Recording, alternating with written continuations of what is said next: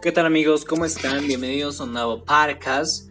Mi nombre es Jonathan Villasante y en esta oportunidad te quiero hablar acerca de un tema que entre más rápido lo hagas o bien si ya lo has hecho súper bien, pero necesitas hacerlo y es la emancipación.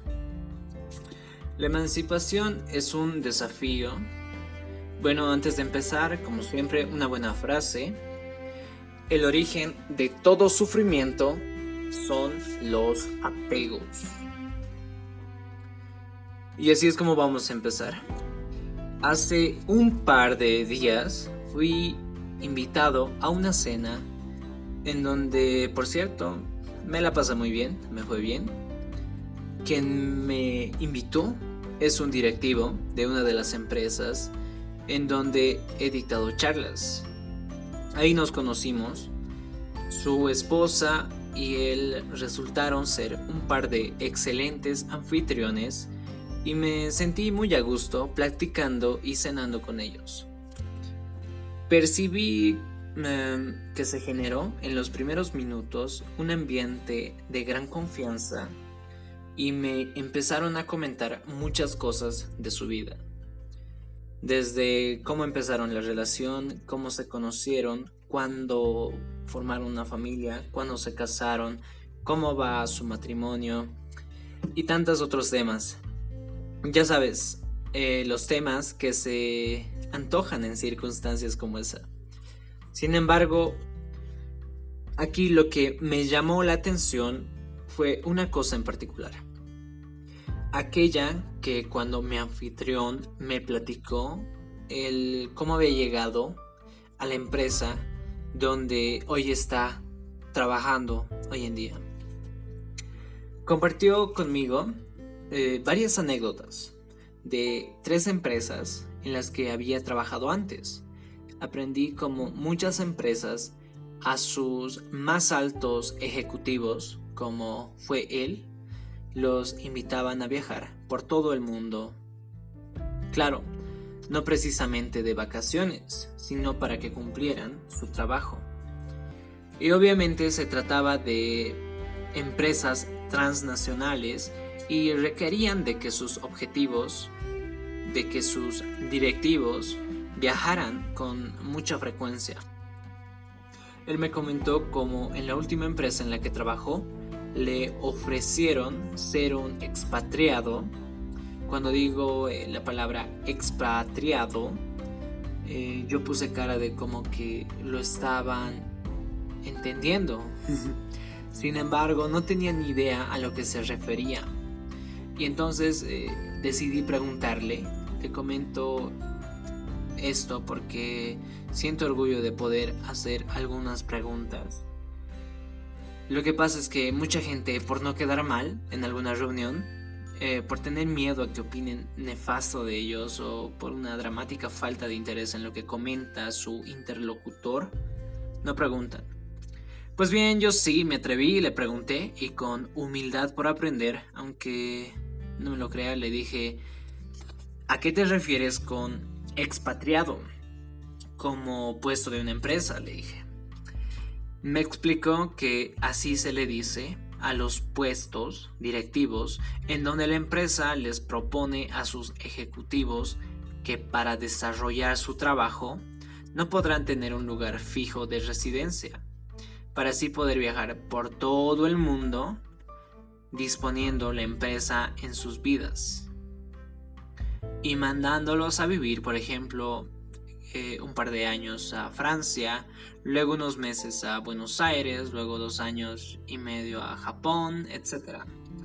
Vives viajando y cuando entendí el concepto de expatriado, se me figuró algo así como que nómada, no perteneces a ningún lugar.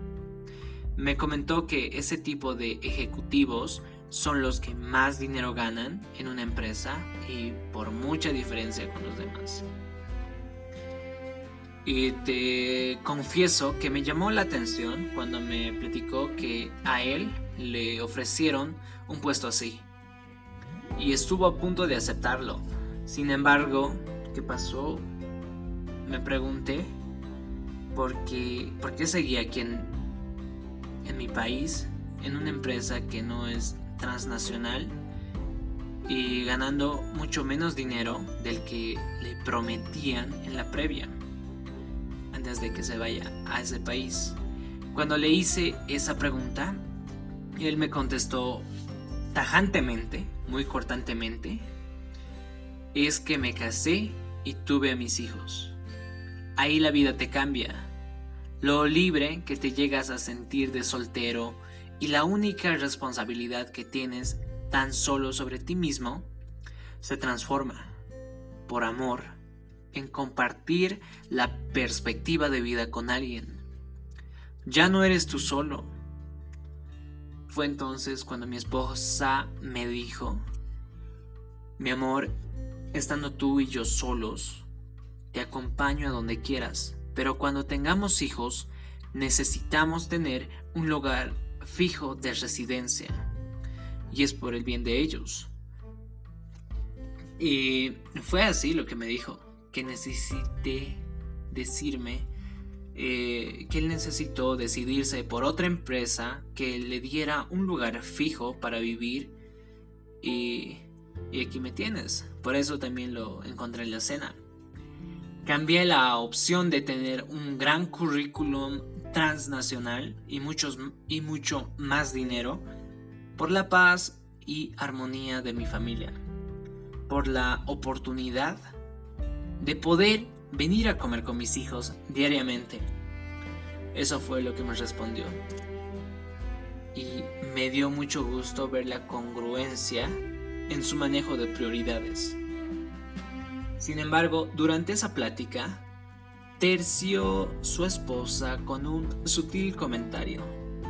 Mi amor, además, si yo no te tengo un hasta aquí, tú seguirías viajando. Y viajando y no te hubiéramos importado ni yo ni tus hijos. Desde que te conocí, tal parecía que nada te ataba a ningún lado. Ni siquiera te ataba el cariño de estar cerca de tus papás. Yo sí tengo una madre a quien querer y por quien sentirme querida. y cuando escuché, opté por hacer un comentario que disminuyera esa leve tensión del momento. Pero antes de que abriera mi, mi boquita, él se me adelantó y le contestó a su esposa. Mira, yo también tengo progenitores. La única diferencia que hay entre tú y yo es que yo aprendí a emanciparme. De pronto, él, él me miró, se giró hacia mí, se, se dirigió a mí y me clavó la mirada y me hizo una pregunta y en ese momento me sentía como el juez de una corte que esperaba un veredicto de vida o muerte. Y me dijo, ¿acaso no tengo razón si afirmo que gran parte de la madurez del ser humano se obtiene cuando se logra la emancipación emocional? Bueno, excuso, eh, decidí qué cara tenía yo cuando después de esa preguntita, por que por cierto no entendí muy bien en ese momento. Se me quedaron mirando los dos, sonreí y luego agregué, pudiera ser, aunque pudiera no ser. Todo depende de la referencia, el enfoque y la intención por parte de la persona. Y también depende de la circunstancia y el, y el contexto en donde se tome la decisión. ¿Qué le parece mi respuesta? Le, recuerdo a algún político dictando un discurso. Pues sí, efectivamente, no dije nada con toda esa palabrería. Aunque me dio risa que luego de que dije, dije eso, su esposa se dirigió a él y expresó con fuerza. Claro, ya ves, tienes razón.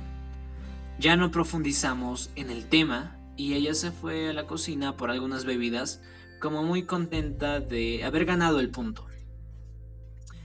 Cuando me quedé unos momentos charlando solo con su esposo, y le dije, Oye, ¿a qué te refieres con emancipación emocional? Y me dijo que era un término que leyó en algún libro de psicología hace muchos años, en donde se expresaba que cuando logremos la emancipación de nuestro padre y la, y la emancipación del niño que llevamos dentro, empezaríamos a madurar como personas. Empezaríamos a ser los únicos responsables de nosotros mismos. Me llamó muchísimo la atención esa reflexión y lo primero, lo primero que hice cuando regresé a mi casa fue buscar en el diccionario el significado de la palabra emancipación, del acto de emancipar. Encontré dos acepciones. La primera como verbo transitivo, librar de algún impedimento, y el segundo significado como verbo pronominal, salir de la sujeción en que se estaba.